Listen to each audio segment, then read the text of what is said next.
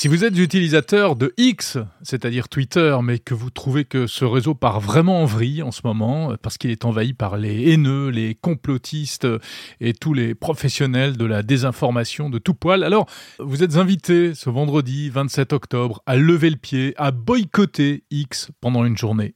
Oui, c'est une initiative lancée par euh, quelques spécialistes français du fact-checking, hein, qui essayent de lutter un peu contre les dérives euh, des réseaux sociaux, journalistes et chercheurs, avec même un hashtag euh, No Twitter Day.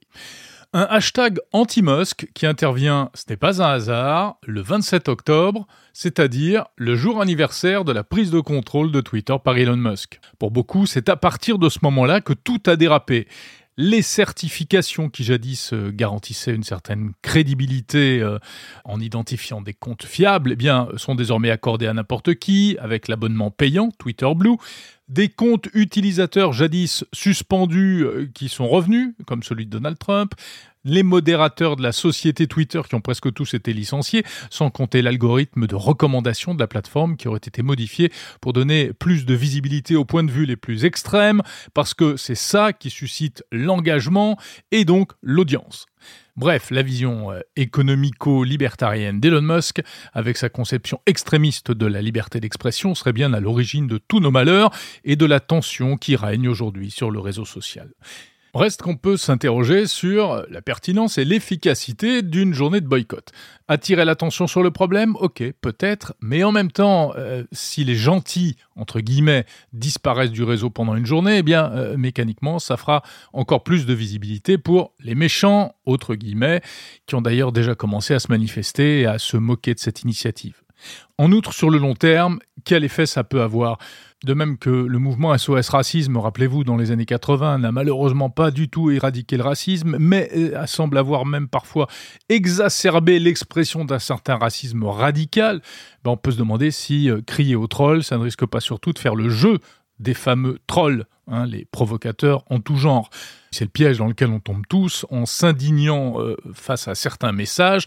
Eh bien, on donne souvent encore plus de visibilité à ces dérapages. Or, comme le dit cette vieille maxime sur Internet, Don't feed the troll. Ne nourrissez pas le troll, au contraire.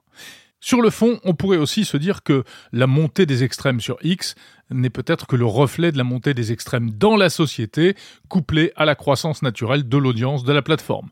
Et puis, n'y a-t-il pas un paradoxe à réclamer toujours plus de régulation et de modération? Alors là, c'est vrai qu'il n'y en a quasiment pas. Bref, de censure, comme dirait Elon Musk, alors que dans le même temps, on rêve d'un Internet permettant à tout un chacun de s'exprimer le plus librement possible. Le hashtag NoTwitterDay ressemble aussi à un hashtag anti-Musk, car vraiment le Musk de 2023, surtout vu de France, est la bête à abattre.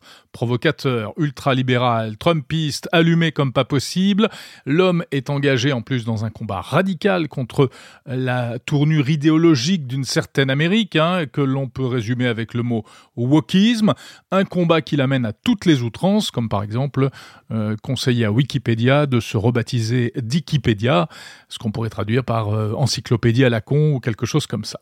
Bref, pour revenir à X, tant que Musk sera le patron, il y a quand même peu de chances visiblement pour que ça change, et pas sûr qu'un hashtag lui fasse vraiment peur.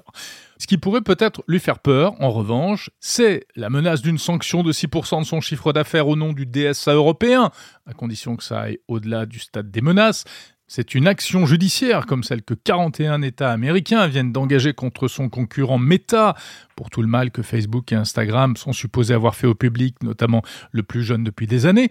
C'est aussi euh, peut-être ce semblant de début d'exode vers des concurrents comme le petit poussé Blue Sky, où on semble se presser de plus en plus ces derniers temps, même si le ciel bleu pèse encore environ 300 euh, fois moins que X en nombre d'abonnés.